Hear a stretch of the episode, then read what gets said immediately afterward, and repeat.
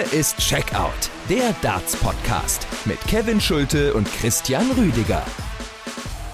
Tag 9 bei der Darts WM 2022 in London. Die zweite Runde ist absolviert und wir sprechen darüber hier bei Checkout, der Darts Podcast an Heiligabend. Frohe Weihnachten schon mal an dieser Stelle. Bevor ihr euch jetzt aber um die letzten Weihnachtsvorbereitungen kümmert, ihr habt alles richtig gemacht, hier einzuschalten. Ich bin Kevin Schulte und grüße Christian Rüdiger. Hi. Hallo Kevin, frohe Weihnachten auch von meiner Seite. Ja, und bevor es richtig losgeht, Dankeschön an dieser Stelle an alle, die uns bereits äh, fünf äh, Sterne-Bewertungen gegeben haben bei Spotify. Wer das noch nicht gemacht hat, gerne ran da. Wir würden uns jedenfalls extrem freuen. Geht ganz einfach, äh, wenn ihr auf das Checkout-Podcast-Profil bei Spotify klickt. Christian, und ich würde sagen, lass uns direkt auch loslegen mit der Einzelspielbetrachtung. Ich denke, wir können da jetzt die ersten beiden Partien ja auch relativ schnell abhandeln und dann zu den wirklichen Krachern des Tages kommen. Partie Nummer 1 war Damon Hatter gegen Luke Woodhouse. Am Ende siegt der Australier mit 3 zu 1. Wie hast du die Partie gesehen? Ja, das war auch eine Partie gewesen, wo Hatter, finde ich, sehr unspektakulär agiert hat. Also die 180er haben auch mehrseitig Luke Woodhouse gehört. Der hat 6 geworfen, Damon Hatter 2.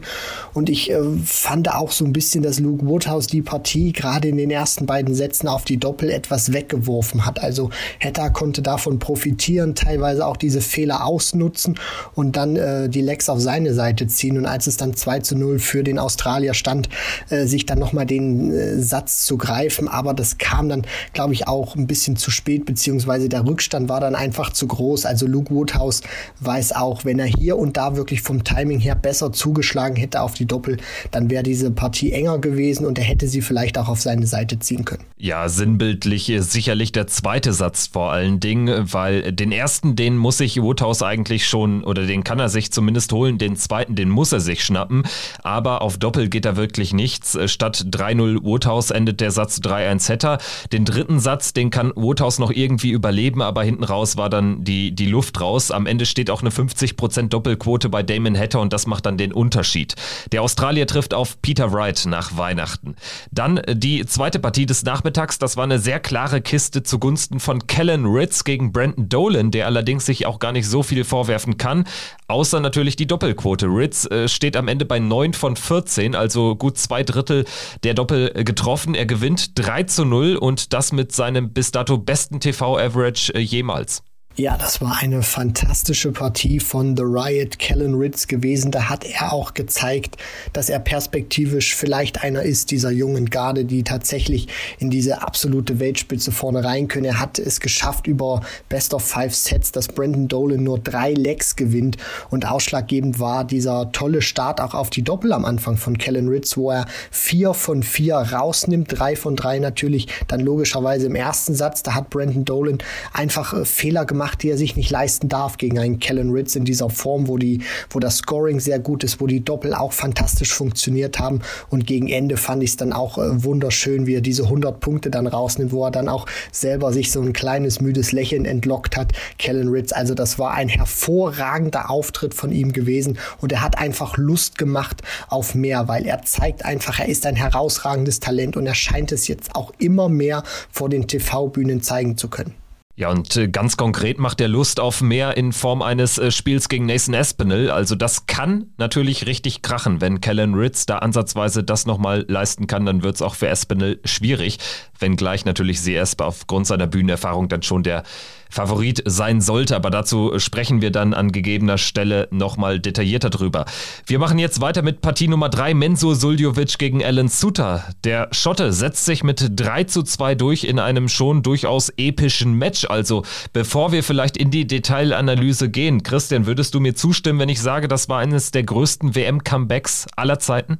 Definitiv, Kevin, zu 100 Prozent. Es war sicherlich nicht die äh, hochklassigste Partie, die wir jeweils, äh, die wir jemals gesehen haben im Ali Pelli, aber von der Dramatik, vom Matchverlauf her und dann auch von diesem Comeback, das Alan Suter geleistet hat, war es definitiv eines der größten Comebacks, die wir je gesehen haben. Dann lass uns äh, das Spiel mal aufdröseln. Also es geht sehr gut los für Menzo Suljovic, der sich ja bekanntlich eigentlich im Pelli gar nicht wohlfühlt, allerdings dann äh, auch einen sehr emotionalen Walk-On. Das ist ja gewohnt emotional, aber diesmal dann noch on top mit der österreichischen Flagge.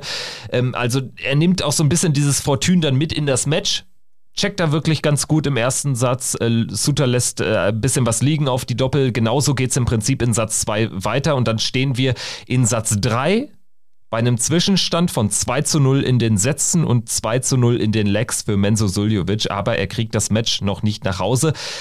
Dennoch hattest du nach diesem Satz den darf er ja eigentlich schon nicht verlieren. Aber hattest du nach diesem Satz das Gefühl, dass es nochmal komplett kippen kann oder komplett kippen wird? Also, dass es komplett kippt in diese Richtung von Alan Suter, diesen Gedanken hatte ich zu dem Zeitpunkt, also nachdem Mensur tatsächlich noch diesen dritten Satz wegwirft, nicht gehabt, weil Alan Suter mir auch nicht dieses Gefühl gegeben hat in seinem Erstrundenmatch gegen Diogo Portella und jetzt auch äh, in den ersten drei Sätzen gegen Mensur Suljovic, weil ich einfach auch dachte, Suter wird wieder eine Phase haben, wo es nicht läuft. Er wird Phasen sicherlich wieder haben, wo er gut spielt, aber er kann das nicht dann über die komplette Distanz Distanz durchziehen, die noch übrig ist, sondern er wird auch irgendwann wieder Schwankungen haben. Und da kann Mensur dann reingrätschen und kann sich diese Partie dann äh, doch noch holen. Aber äh, ja, wie man dann auch gesehen hat, ist diese Partie dann ganz verkruxt gewesen. Beide haben dann auch ähm, Matchstarts dann noch gehabt und Alan Sutter spielt zum Ende ja das einzige High Finish äh, in dieser Partie, was er äh, imstande war zu leisten. Und das sind diese 144 Punkte, mit denen er dann raus ausgeht. Also es war eine sensationelle Partie von so vielen verschiedenen Seiten mit so vielen verschiedenen Facetten. Also, dass äh, am Ende Suter wirklich nochmal da reinpreschen kann, hätte ich nicht gedacht. Also, nachdem er die zwei Matchstarts äh, vergeben hatte bei 3 zu 2 im Entscheidungssatz, da ging es so ein bisschen kurzzeitig dahin, allerdings hat ihn Mensur dann eben nochmal von der Leine gelassen und das war einzig und allein seine Schuld. Also als er da die vier Matchstarts dann nochmal vergibt, am Ende steht er bei acht verpassten Matchstarts, also das sind viel zu viele. Also da, da spielt dann auch äh, der Kopf so sehr eine Rolle und das kann man mir auch anders nicht erklären. Also acht Matchstarts, nachdem Mensur eigentlich in den ersten zwei, zweieinhalb Sätzen da richtig, richtig gut unterwegs war, das ist unglaublich. Also Alan Sutter weiß am Ende auch nicht so richtig, wie er das Spiel gewinnt. Allerdings, glaube ich, muss man ihm schon attestieren, er hat sich diesmal auf keinerlei Austausch mit dem Publikum eingelassen. Das war ja irgendwie eh so ein bisschen weird, da in dem äh, Spiel gegen Diogo Portella, als er da ja auch dann nochmal mit einem deutlich schottischeren Outfit dann aufgelaufen war. Und insgesamt, dass er auch so ein bisschen diesen, diesen Austausch mit dem Publikum gesucht hat. Diesmal war das ganz anders. Ja, da sieht man, so habe ich das zumindest wahrgenommen, dass Alan Sutter da auch sein Match sehr gut analysiert hat und sich auch äh, Gedanken gemacht hat, was kann ich verbessern oder was muss ich jetzt auch besser machen, beziehungsweise was darf ich auf gar keinen Fall machen gegen Menzo Suljovic, weil der ist bei allem Respekt für Diogo Portella nochmal aus einem ganz anderen Regal und äh, er hat das, äh, finde ich, dann gut analysiert, hat sich nur auf das äh, Sportliche konzentriert und äh, wird dann letztendlich zumindest auch belohnt, dass er dran bleibt, dass er trotz dieser aussichtslosen Situation, ich meine, äh, die, die Partie kann mit 3 zu 0, haben wir jetzt auch schon beleuchtet, an Mensur Suljovic gehen. Der führt mit 2-0 in den Sätzen, 2-0 in den Legs, äh, im dritten Satz insgesamt overall. In den Legs stand es zu diesem Zeitpunkt 8 zu 1. Da denkst du keine Schwierigkeiten. Selbst nachdem Sutter dann noch diesen dritten Satz gewinnen kann, wird sich Mensur sicherlich auch gedacht haben, okay, jetzt habe ich die Chance verpasst, aber ist alles noch ganz entspannt. Ich führe 2-1. Sutter wird äh, mir irgendwann wieder Möglichkeiten geben. Und dann lässt Menso immer wieder, immer wieder Möglichkeiten aus. Sutter bleibt drin und Sutter kommt dadurch auch immer näher ran an Menso. Und plötzlich ist das dann nicht mehr ein Gefühl für Menso Suljovic, ach, ich habe noch eine komfortable Führung, sondern plötzlich schleicht sich das dann auch in dein Gehirn ein. Ach Mist, verdammt, jetzt kommt er immer näher. Du wirst nervös, merkst auch, du kannst selber diese Momente nicht auf Knopfdruck produzieren und plötzlich ist Alan Sutter nicht nur an dir dran, sondern an dir vorbei. Und dann fällt es einfach ganz, ganz schwer, im Sport nochmal diesen Schalter umzulegen, nochmal diese paar Prozent mehr draufzulegen, um diese Partie noch biegen zu können.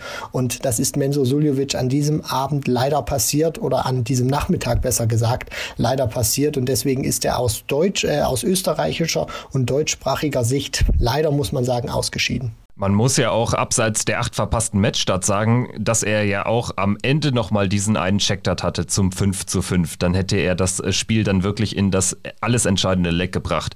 Aber er nutzt diesen Dart auf Tops nicht und Alan Suter, das musste dann auch so passieren, dass er dann ausgerechnet die 145 ähm, rausnimmt zum Match. Ähm, eins noch ähm, zum Thema Publikum. Ich habe ähm, auch auf der Pressekonferenz dann von ihm äh, vernommen, dass er wohl mit äh, Rob Cross am Practice Board stand und er sich äh, mit ihm auch nochmal so ein bisschen ausgetauscht hat und er nochmal so die ein oder anderen Tipps von ihm wohl angenommen hat. Äh, Stichwort, dass er sich da wirklich mehr auf sein Spiel konzentrieren sollte. Lustig fand ich an der Stelle, dass Rob Cross ihm unter anderem dazu geraten habe, auch irgendwelche schlechten 21 Darts-Lecks, die er dann gewinnt, äh, nicht irgendwie mit einem Abwinken zu gutieren oder so. Ähm, wenn man weiß, dass Rob Cross eigentlich derjenige ist, der das ja in Perfektion macht, finde ich das äh, doch relativ lustig. Äh, ja, also es könnte vielleicht auch so das Thema sein, dass Rob Cross das vielleicht, weil er das selber auch persönlich macht, gar nicht so wahrnimmt und Alan Sutter da gut gemeinte und sicherlich auch hilfreiche Tipps geben wollte, weil wir wissen das alle. Das Publikum im Alley Pally ist schon ein ganz spezielles. Die können im einen Moment deine besten Freunde sein, aber später, wenn du nur eine falsche Handbewegung machst oder vielleicht nur den falschen Fuß äh, beim Zurückgehen nach vorne stellst, dann sind sie plötzlich nicht mehr auf deiner Seite. Deswegen, es äh, waren sicherlich auch gut gemeinte Tipps von Rob Cross, die hat er sich zu Herzen genommen. Und ich meine, nach so einer Niederlage kann man natürlich sagen, das hat funktioniert, das hat, äh, hat er super umgesetzt. Aber ich denke, da spielen einfach viele verschiedene Faktoren mit rein und das war sicherlich ein kleiner Baustein davon. Ansonsten noch zwei äh, Darts-abseitige Geschichten zu diesem Spiel. Menzo Suljovic und seine Österreich-Flagge, die er da ähm, angenommen hat beim Walk-On. Das kann vielleicht auch damit zusammenhängen, dass er immer noch auf seine Staatsbürgerschaft wartet. Er bekennt sich ja zu Österreich. Er lebt seit 28 Jahren, wenn ich richtig informiert bin, in Wien. Jetzt ist aber erneut seine Staatsbürgerschaft abgelehnt worden. Das finde ich ist auch ein Hammer ähm, für einen ja offensichtlich sehr gut integrierten äh, Sportler. Also das äh, kann damit zusammenhängen, muss es nicht, aber äh, das ist eine mögliche Erklärung, das äh, kann man auf jeden Fall in der österreichischen Presse vernehmen, diese Geschichte mit der Staatsbürgerschaft. Und dann noch eine Geschichte über Alan Sutter, die ist wirklich fantastisch. Der Mann zieht nicht nur in die dritte WM-Runde ein bei seinem Debüt mit 43 Jahren, sondern der muss jetzt auch noch, oder was heißt, der will jetzt auch noch arbeiten. Also an den Feiertagen ist der Mann 30 Stunden im Einsatz. Zwei Tage, einmal 14 Stunden, einmal 16 Stunden als Feuerwehrmann. Unglaubliche Geschichte.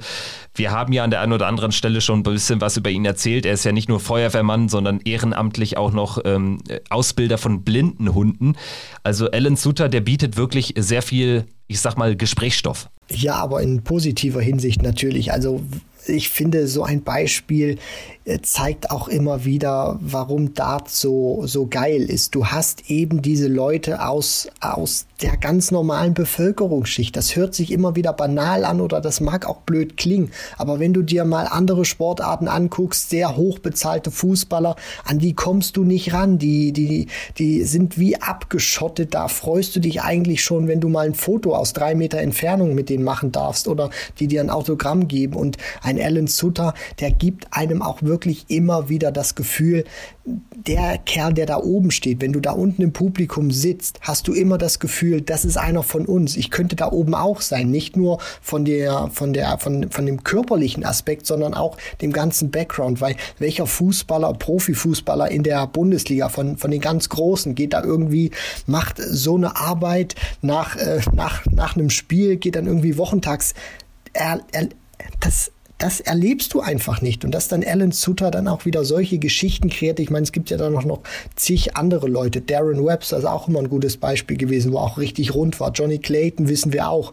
Zigfacher Major-Sieger jetzt gewesen. Also ich finde, das sind immer wieder tolle Beispiele, die einfach zeigen, wie volksnah und wie geil Darts am Ende auch einfach ist. Also, sensational. Suter in jeder Hinsicht zieht in die dritte Runde ein und bekommt es dort mit dem Nummer 7 gesetzten Jose de Sousa zu tun, denn der hat sich im letzten Match des Abends so gerade noch aus der Affäre gezogen gegen Jason Lowe. 3 zu 2 gewinnt der Portugiese nach einem Klasse-Start von Lowe, der sich die ersten zwei Sätze jeweils im Decider schnappt kommt De Sousa zurück und das dann wirklich auch in starker Manier. Er hat merklich sein Scoring hochschrauben können. Lowe konnte da einfach nicht mehr mitgehen und anders als Michael Smith, der letztes Jahr ja gegen Jason Lowe verloren hat in gleicher Runde, zieht äh, Jose De Sousa den Kopf noch aus der Schlinge und am Ende ja fast schon souverän in die nächste Runde ein. Ja, da stimme ich dir voll ins zu, Kevin. Also hinten raus war das eine Partie für Leute, die vielleicht erst später dann zugeschaltet haben im Laufe äh, dieses Matches. Die hätten nicht denken denken können, dass äh, José de Sousa irgendwie 0 zu 2 in den Sätzen äh, zurücklag und wirklich drauf und dran war, da rauszugehen, weil er das auch sehr cool äh, runtergespielt hat. Und auch nie, so hatte ich den Eindruck, durchgedreht ist, nicht hektisch geworden ist, sondern einfach auch auf sein Spiel vertraut hat und natürlich wahrgenommen hat, dass Jason Lowe dieses, äh, dieses, diese, diese Scoring Power aus den ersten beiden Legs, also äh, aus, aus den ersten beiden Sätzen, so rum ist es richtig, das war für, für Lowe-Verhältnisse war das wirklich schon sehr gut, was er da gespielt hat. Und dann ist er wirklich eingebrochen, dann auch hinten raus, konnte dieses Niveau nicht mehr halten, hat die Legs reihenweise abgegeben, hat sich noch einmal gewehrt, wo ein äh, gutes High-Finish gespielt hat, aber da kam dann wirklich nichts mehr. Und José de Sousa zieht das Tempo nochmal an, kann ein bisschen was auf, äh, auf sein Scoring draufpacken. 180er haben auch wieder mal besser funktioniert bei ihm in diesem Match und dann zieht er hinten raus wirklich äh, verdient in die dritte Runde ein. Gut, Haken hinter den Nachmittag gehen wir in den Abend, in die Abendsession. Danny Noppert gegen Jason Hiefer war die erste Begegnung. Noppert natürlich klarer Favorit, wird dieser Rolle auch am Ende gerecht. Es war jetzt aber kein denkwürdiges Spiel, also da werden wir nicht mehr lange drüber sprechen müssen im, im Nachklang an diesen Abend oder an diese WM. Hiefer mit einem sehr guten ersten Satz, gutes Scoring, stabile Doppel, aber Absatz 2 ging gar nichts mehr. Ich denke, viel mehr muss man zu dem Spiel gar nicht sagen. Nein, absolut nicht. Also ich würde jetzt auch nicht Jason Hiefer mit Glenn Durant in der Hinsicht vergleichen wollen, aber es hat so, so, so ein bisschen, wenn man sich so die, die Sätze vergleicht, war das ein bisschen so wie, wie Glenn Durant, was Jason Heaver da gemacht hat. Gut begonnen für seine Verhältnisse, auch mit dem ersten Satz, aber dann hinten raus wirklich eingebrochen und keine Konkurrenz mehr für Danny Noppert gewesen. Dann lass uns jetzt ein bisschen detaillierter sprechen über den ersten Auftritt von Gabriel Clemens. Der Deutsche zieht in die dritte Runde ein. Stabiler 3 zu 0 Erfolg gegen Louis Williams. Stabil deshalb, weil Clemens eine ordentliche Doppelquote an den Tag legen konnte mit 56 Prozent. Lange Zeit stand er sogar bei 100 Prozent. Und weil eben Louis Williams nicht ansatzweise das gezeigt hat, was er in seinem Erstrundenmatch gezeigt hat. Ein bisschen ähnlicher Leistungsabfall wie von Uli Borland. Als hätten wir es gestern nicht schon gesagt hier im Podcast. Podcast. Aus, aus deutscher Sicht wird man sich natürlich freuen, dass äh, Louis Williams nicht diese Leistung aus dem Shibata-Match äh, wiederholt hat. Auf der anderen Seite ist das auch äh, aus neutraler Sicht zumindest schade gewesen zu sehen, weil ich glaube, jeder zumindest aus neutraler Sicht hätte sich gerne so ein hochklassiges, umkämpftes Match zwischen den beiden gewünscht. Am Ende steht da ein auf dem Papier sehr deutliches 3 zu 0 für Gabriel Clemens. Wenn man sich das Spiel auch anguckt, Gabriel wird mit seinem Spiel, glaube ich, nicht zufrieden sein. Gerade vom Scoring her war das phasenweise überhaupt nicht, wie sich das der German Giant vorstellt. Das, das, das Beste an seinem Spiel war tatsächlich die Doppelquote gewesen, die am Anfang sehr ausschlaggebend war, dass er sich tatsächlich auch noch zum Beispiel dieses allererste Lecke-Match holen konnte. Äh, hinten raus war er dann nicht mehr so ganz brutal gewesen, aber das hat dann keinen Unterschied mehr gemacht, weil Louis Williams, dem hat man schon angemerkt, dass diese vielen Doppelfehler sich dann auch irgendwann auf seine Scoring Power ausgewirkt haben. Ja, und im Prinzip muss man sagen, ist Louis Williams halt denkbar schlecht in dieses Match gekommen, weil er eben ein Doppeldesaster im ersten Leck erlebt, dieses Leck dann noch aus unerklärlichen Umständen verliert und das hat so ein bisschen erinnert an das erste Leck gegen Shibata, nur da hat er gewonnen. Und dann kommst du natürlich mit einer ganz anderen äh, Konfidenz dann aus so einem, ähm, ja, Doppeldrama heraus. Man hatte das Gefühl, als hätte er diesen Moment nie abschütteln können. Wir hören jetzt mal rein, was Gabriel Clemens denn zu diesem Auftritt sagt. Sein Fazit bei unseren Kollegen von Sport 1. Ja, ich glaube, wir waren heute beide nervös, haben beide wirklich nicht gut gespielt und äh, ja, ich bin heute einfach der, der Glücklichere und habe im Endeffekt dann heute gewonnen. Ja, soweit Gabriel Clemens ganz kurz und knapp noch ein bisschen detaillierter ähm, zu seiner Einstellung vor dem Match, da war er nämlich sehr optimistisch. Ich meine, am Ende kann er ja auch froh sein, er hat gewonnen, aber es war eben nicht die Leistung, die er sich äh, gewünscht hat. Das hast du, Christian, ja auch schon angesprochen. Schlimme ist eigentlich, äh, ich habe mich vorher gar nicht, überhaupt gar nicht nervös gefühlt und auch während dem Spiel eigentlich gar nicht. Also ich fühlte mich richtig gut. Ich, ich weiß, dass ich mich gut vorbereitet habe auf die WM.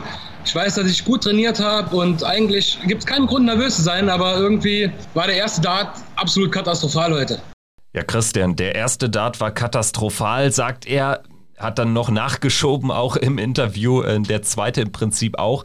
Ich denke, das fasst das ganz äh, gut zusammen. Trotzdem muss man natürlich auch sagen, ich meine, er kommt hier trotzdem mit einem 3-0-Sieg durch die erste Runde. Das hätten sich einige andere topgesetzte Spieler gewünscht. Also ich sag mal so, abhaken, weitermachen und auf Clayton fokussieren. Ja, was anderes bleibt ihm ja auch gar nicht übrig. Und äh, auf der anderen Seite, das ist ein 3-0, das steht jetzt in den Geschichtsbüchern und äh, spätestens, wenn es diese Partie gegen äh, Johnny Clayton dann gibt, wenn dann der erste Dart geworfen ist, natürlich würde man dann noch über diese Leistung vielleicht ein bisschen diskutieren, aber äh, das, das ist einfach ein Ergebnis, darüber wird sich irgendwann überhaupt nicht mehr unterhalten und Gabriel Clemens musste einfach das Positive daraus ziehen, das wird er auch äh, daraus ziehen, weil es, es war ja nicht alles irgendwie äh, schlecht oder katastrophal, äh, was Gabriel Clemens da angeboten hat, also die die Doppelquote, die war wirklich äh, selbst mit diesen kleinen Fehlern hinten raus, ist das ein bombastischer Wert gewesen. Ich meine, er kommt mit 56,3 Prozent ins Ziel. Das ist ein überragender Wert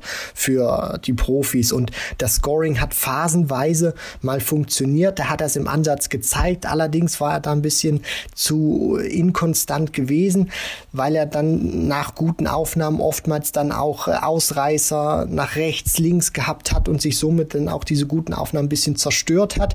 Äh, er hat auf der Bühne teilweise selber ein bisschen ratlos gewirkt, finde ich. Bestes Beispiel war in, in Satz 2, wo er dann, wo Scoring technisch überhaupt noch nicht lief bei ihm im gesamten Match und er dann diese 143 aus dem Nichts checkt und dann runter zu seinem Anhang zeigt.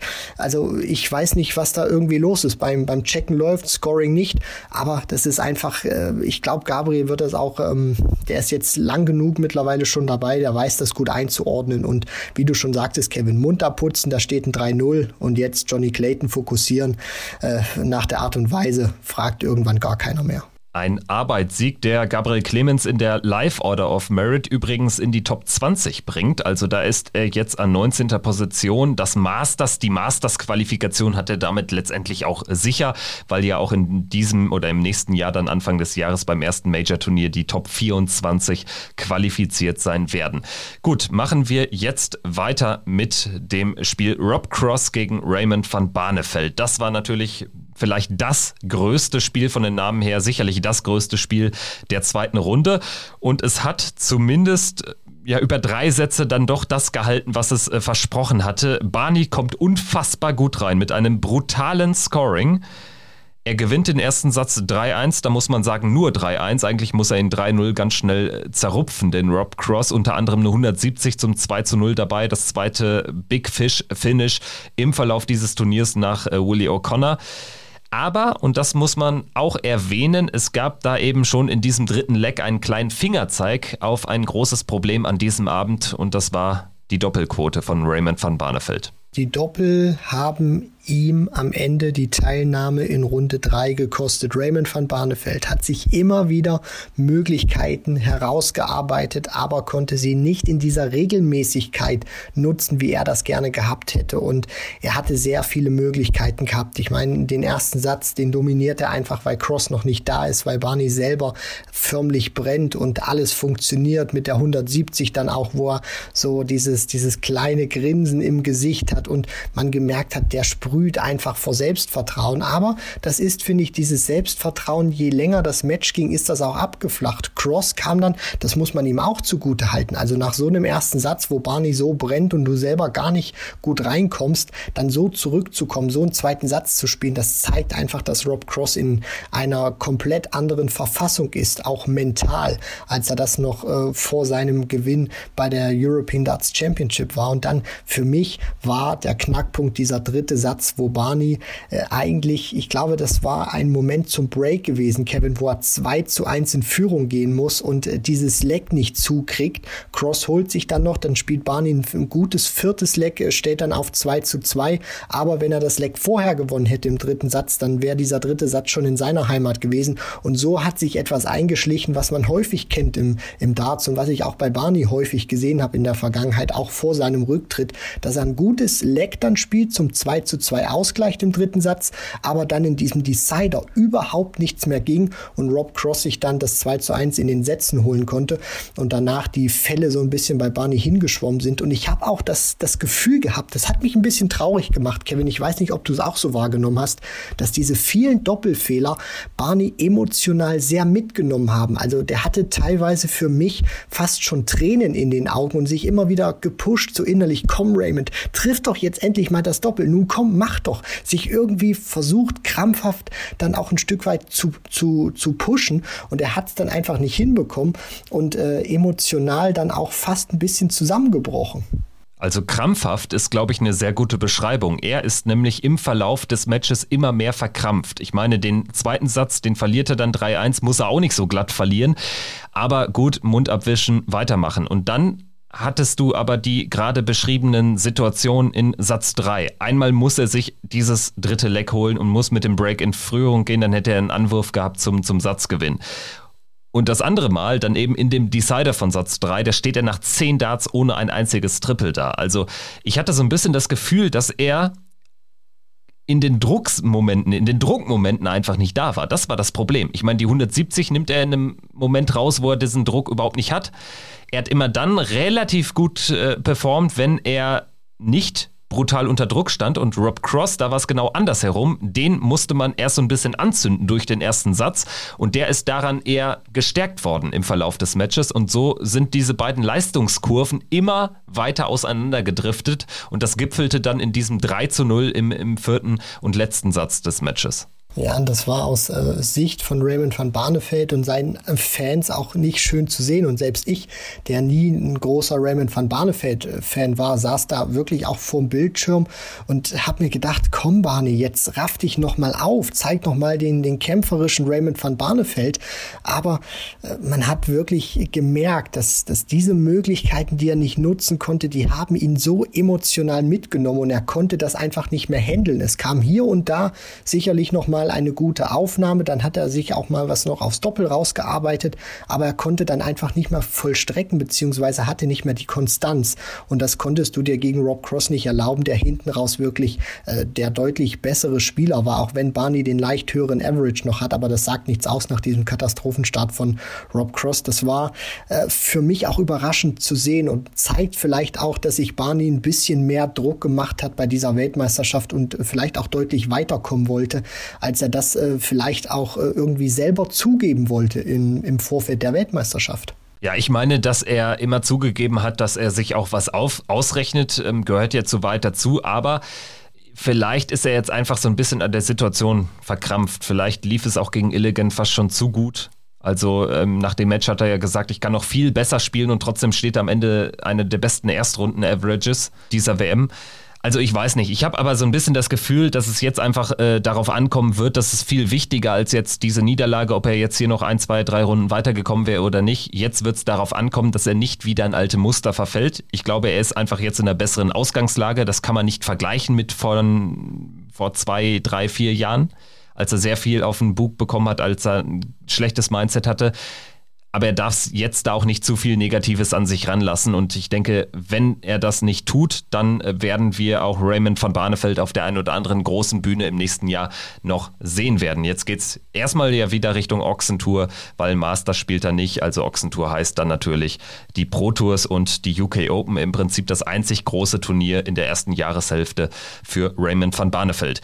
Lass uns dann jetzt noch kurz über das letzte Match des Tages sprechen. Insgesamt ja auch das letzte Zweitrunden-Match. Chris Doby, der letzte der 96 Spieler, der die Pelli Bühne betreten hat. Und zunächst ging da nicht viel gegen Rusty Jake Rodriguez. Die ersten beiden Sätze schnappt sich Rusty, der relativ kompromisslos gespielt hat, auch ganz gut gecheckt hat, mit 2 zu 0 in die zweite Pause geht.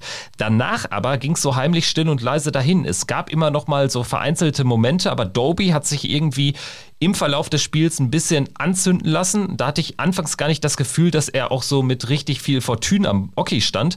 Das wurde dann besser und hinten raus ähm, hat er dann auch einen kämpferischen Eindruck gemacht und Rusty dann einfach ähm, ein bisschen zu unruhig gewesen oder geworden im Verlauf des Spiels. Das ist so mein Eindruck gewesen. Ich finde, Chris Doby hatte sich im Verlaufe der Partie deutlich mehr freigeschwommen. Der war am Anfang noch ein bisschen, ja, stiff gewesen, auch von, vom, vom Wurf her.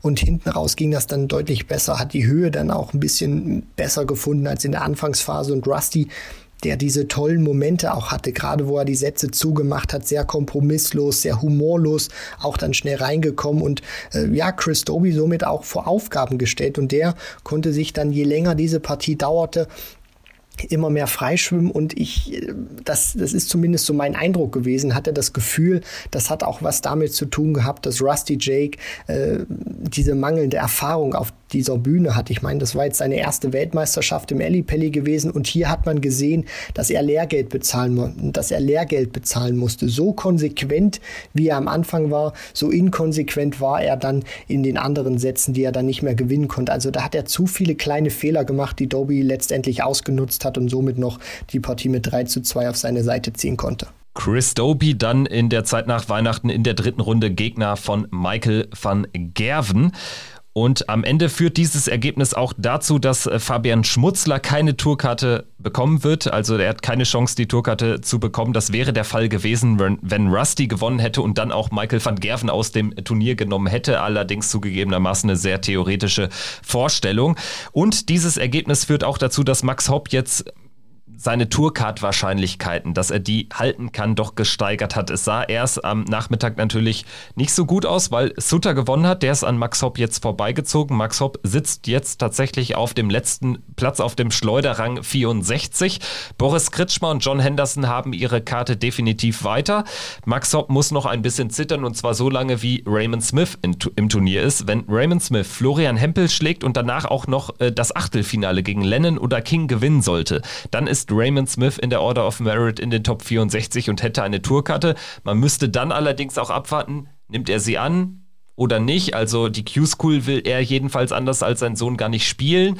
Also das sind dann alles noch ein paar Fragezeichen, aber insgesamt hat sich die Situation aus Max Hopp Sicht jetzt weiterhin ein bisschen entspannt, sagen wir es so.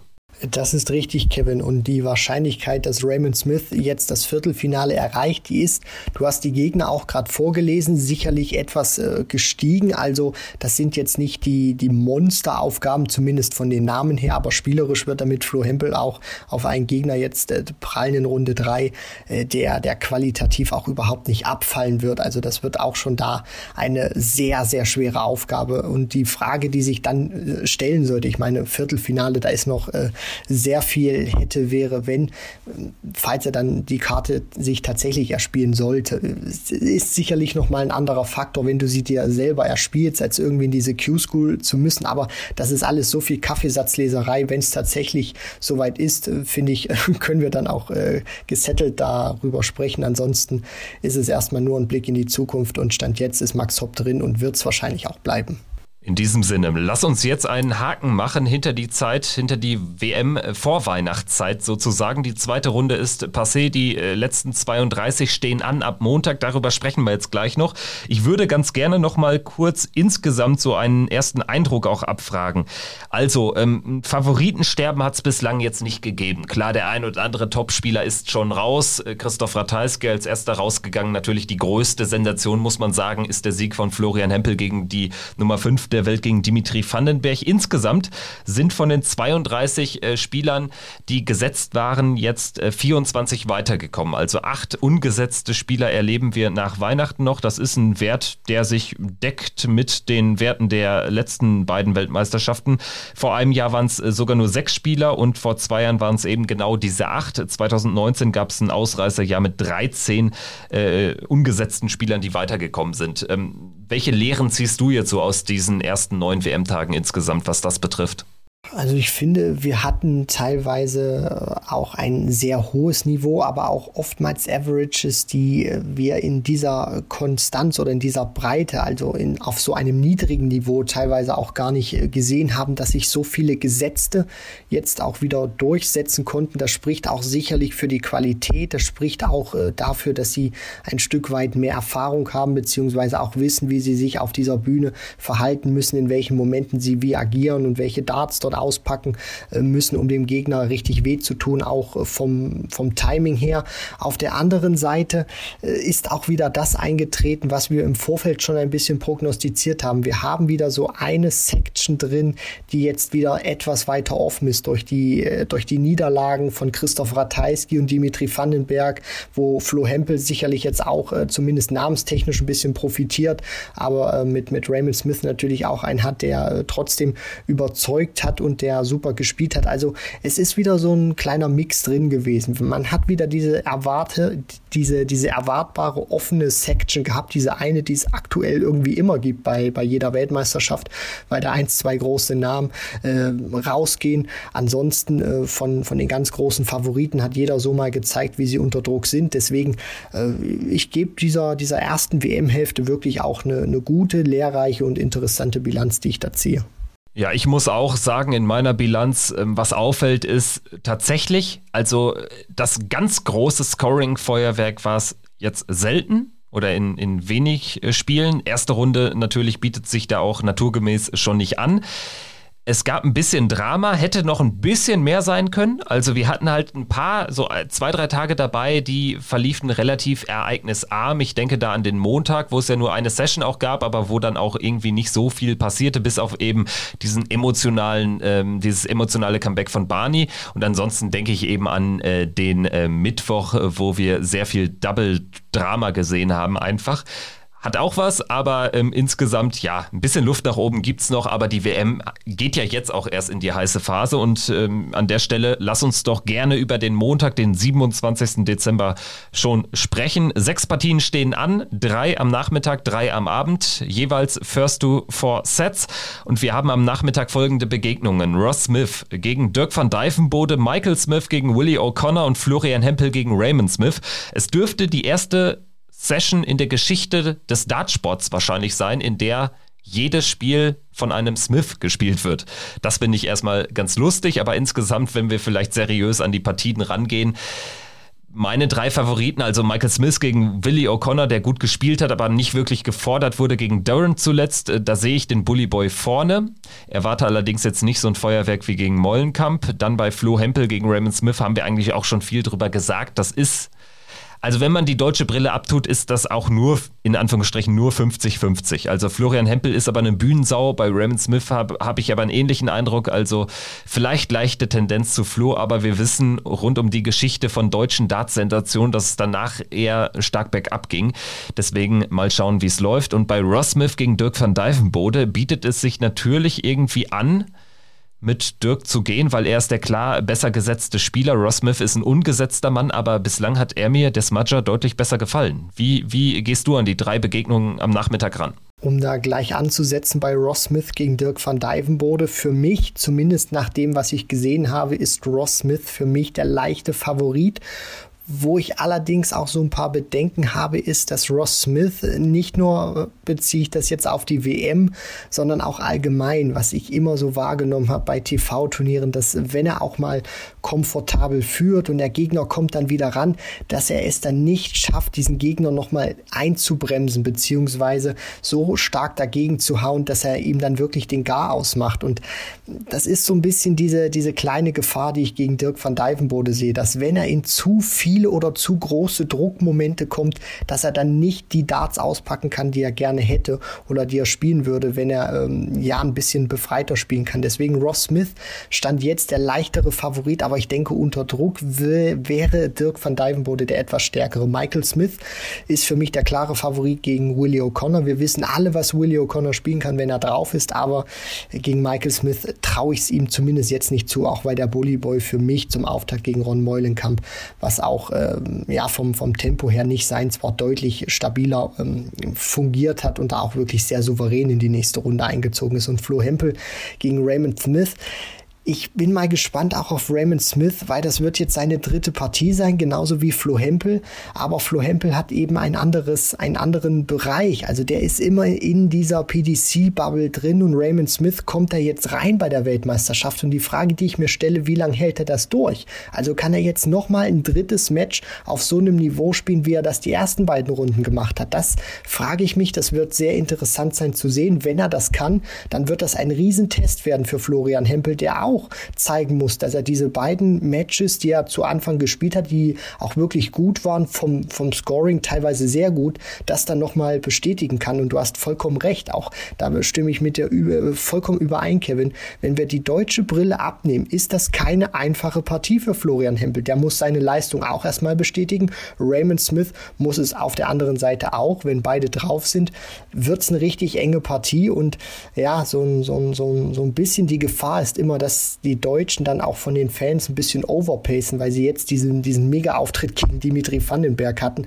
Und wir haben schon damals gesehen bei Kevin Münch, äh, als der Adrian Lewis rausgenommen hat. Also das, das wird keine einfache Aufgabe gegen Raymond Smith. Ich glaube, wir sollten uns auch von dem Gedanken verabschieden, hier, ähm, dass Flo Hempel hier Raymond Smith äh, lock auf lockig äh, 4-0 mit vielleicht irgendwie 12-2, 12-3 Legs von der Bühne fegt. Also ich glaube, das wird nicht passieren. Kleiner Funfact am Rande, Florian Hempel könnte mit einem Sieg der erste Spieler werden, der bei einer einzigen Weltmeisterschaft aus deutscher Sicht drei Spiele gewinnt. Klar, Gabriel Clemens hat das erste Achtelfinale klargemacht bei der letzten WM, als er da gegen Peter Wright unter anderem gewonnen hatte. Allerdings, er kam ja aus der zweiten Runde, also musste in Anführungsstrichen nur zweimal gewinnen, um es ins Achtelfinale zu schaffen. Soweit noch zu äh, dieser Partie Hempel gegen Raymond Smith. Lass uns jetzt aber in den Abend gehen. Der hat es auch in sich, also von den Namen her schöne Partien dabei. James Wade, Vincent van der Voort, Gervin Price, Kim Heibrechts und Johnny Clayton gegen Gabriel Clemens. Also sind auch deutsche Festspiele direkt nach Weihnachten. Zunächst vielleicht ganz kurz Wade gegen Van der Voort. Ich sag mal so, da sind zwei Grandler im Duell und da werden wir sicherlich zwei Männer sehen, die jetzt nicht so den großen Spaß am Spiel verspüren, die aber uns vielleicht eine enge Begegnung liefern werden. Was erwartest du von deinem WM, deinem Weltmeistertipp James Wade? Ja, das ist richtig, äh, Kevin. Also zunächst mal erwarte ich eine deutliche Leistungssteigerung von James Wade, weil wenn er das nochmal ans Board bringt, dann wird es gegen Vincent van der Voort verdammt eng werden. Äh, daran glaube ich aber nicht. Ich glaube, Wade wird wirklich eine deutliche Leistungssteigerung hinlegen. Es wird auch eine, eine zumindest mittelschwer umkämpfte Partie werden, wo ich dann sage, Wade gewinnt diese Partie 4 zu 2, weil er in den wichtigeren Momenten den kühleren Kopf behält und dann sich nicht so emotional davon beeinflussen lässt wie Vincent von der Voort. Aber gerade die Anfangsphase kann ich mir sehr umkämpft vorstellen. Hinten raus wird dann Wade seine Klasse ausspielen und dann auch äh, zeigen, warum er die Nummer 4 der Welt ist. Gervin Price, natürlich als Nummer 1, als amtierender Titelträger, klarer Favorit gegen die 32 Kim Heibrechts. Allerdings muss man ja sagen, Kim Heibrechts ist so ein Spieler, der auch mal wirklich sensationelle 20, 30 Minuten erleben kann. Das wünsche ich jedem neutralen Beobachter dieses Spiels, weil dann kann es richtig geil werden, dann kann das auch ein richtiges Heavy-Scoring-Match werden. Nur so richtig glauben tue ich irgendwie nicht dran, dass das eng wird. Also für mich steht da eigentlich ein tendenziell eher ein klarer Sieg für Gavin Price ähm, auf dem Tableau. Wie siehst du es? Für mich wird entscheidend sein, weil das immer wieder ein Faktor war in den vergangenen Wochen und Monaten, wenn du gegen Gervin Price gespielt hast. Wenn Kim Halbrechts es schafft, enge Momente zu kreieren in den ersten eins, zwei, vielleicht äh, drei Sätzen, obwohl der dritte Satz da vielleicht schon ein bisschen zu spät ist. Aber nehmen wir mal die ersten zwei Sätze. Wenn er es da schaffen sollte, auch in den Decider immer jeweils zu kommen, beziehungsweise auch mal ein Decider spielt, dann muss er sich den krallen. Wenn Price derjenige ist, der diese engen Momente, der die Decider am Anfang gewinnen kann, dann wird das eine recht klare Partie sein. Heibrechts muss wirklich versuchen, über diese Crunch-Time-Momente in die Partie zu finden finden. Wenn er es nicht schafft, dann wird Price sich das schnappen und dann mit seiner ganzen Klasse vorziehen. Das hat er in den vergangenen äh, Wochen und Monaten auch immer gezeigt. Deswegen diese Momente zu Beginn, diese Crucial Moments, die sind ganz entscheidend für Kim Heibrechts. Kann er die nicht mitnehmen, dann wird er gegen Price nichts auszurichten haben. Ähnliche Vorzeichen für Gabriel Clemens gegen Johnny Clayton? Fragezeichen. Also das klingt für meine Begriffe nach einem potenziell ähnlichen Matchverlauf. Dass es vielleicht wirklich so in den ersten drei Sätzen jeweils, dass die auch knapp laufen und dass Gabriel Clemens da eben da sein muss und notfalls eben ja, mal so ein 72er Finish in einem Deciding Leg ähm, unter höchstem Druck mit einem Dart äh, ausmachen muss, ausknipsen muss. Also für mich ist in dieser Partie Gabriel Clemens die große Unbekannte. Johnny Clayton rechne ich damit auch nach seinem hervorragenden Auftritt gegen Keen Barry gerade unter Druck, was er dafür für Dinger gespielt hat und Darts ausgepackt hat, der wird sein Niveau spielen. Und Gabriel Clemens ist jetzt in der Bringschuld vom Scoring was draufzupacken, von den Doppeln muss es in der Anfangsphase gegen Clayton genauso wuppen, wie das gegen äh, Louis Williams geklappt hat. Und dann äh, ist das dann auch eine Partie, wenn er dann erstmal drin ist, wenn er von den ersten drei Sätzen einen gewinnen kann, beziehungsweise vielleicht sogar zwei gewinnen kann. Also auf jeden Fall nicht irgendwie 0-3 in, in, in Rückstand gehen oder 0-2, sondern zumindest 1-1 oder dann 1-2. Das sind so wichtige Momente. Wenn er es da schafft, dass Clayton nicht abhaut und auch immer mal wieder wichtige Momente mitnehmen kann, ihn vor Aufgaben stellen kann, beschäftigen kann, dann äh, hat er auch eine Chance. Aber, und so ehrlich muss ich auch sein nach diesem ersten Auftritt von Gabriel Clemens, es muss eine deutliche Leistungssteigerung kommen. Das wird nicht ausreichen, um Johnny Clayton in irgendeiner Art und Weise gefährlich zu werden. Also die Vorzeichen ganz grundsätzlich wahrscheinlich ähnlich wie vor dem Match gegen Peter Wright im Vorjahr. Und da hat er wirklich diesen großen Berg des Titelverteidigers erklommen. Also er braucht eine ähnliche Leistung, er braucht sicherlich auch den einen oder anderen Fehler von Johnny Clayton. Der hat ja auch was angeboten, dürfen wir nicht vergessen. Klar war eine Topleistung gegen Keen Barry, aber er wurde da gefordert und ist dann auch ins Wanken zumindest zeitweise gekommen. Ist natürlich jetzt nochmal ein anderer Schnack mit äh, First to Four oder Best of Seven Sets in der dritten Runde. Aber gut, lassen wir uns überraschen. Das werden auf jeden Fall äh, deutsche Darts-Festspiele am Montag, den 27. Dezember. Wir melden uns natürlich danach wieder hier mit einer neuen Folge von Checkout, der Darts Podcast, dann zu Tag Nummer 10 bei der Darts-Weltmeisterschaft 2022. Danke auf jeden Fall fürs Einschalten und an dieser Stelle, ja, wir möchten es nochmal bekräftigen, habt schöne Feiertage, genießt die Zeit, wir werden es ähnlich versuchen, werden jetzt auch mal ein bisschen abschalten und die Akkus wieder aufladen, um dann für euch weiter täglich zu senden. Also bis dahin, macht's gut. Ciao. Ciao.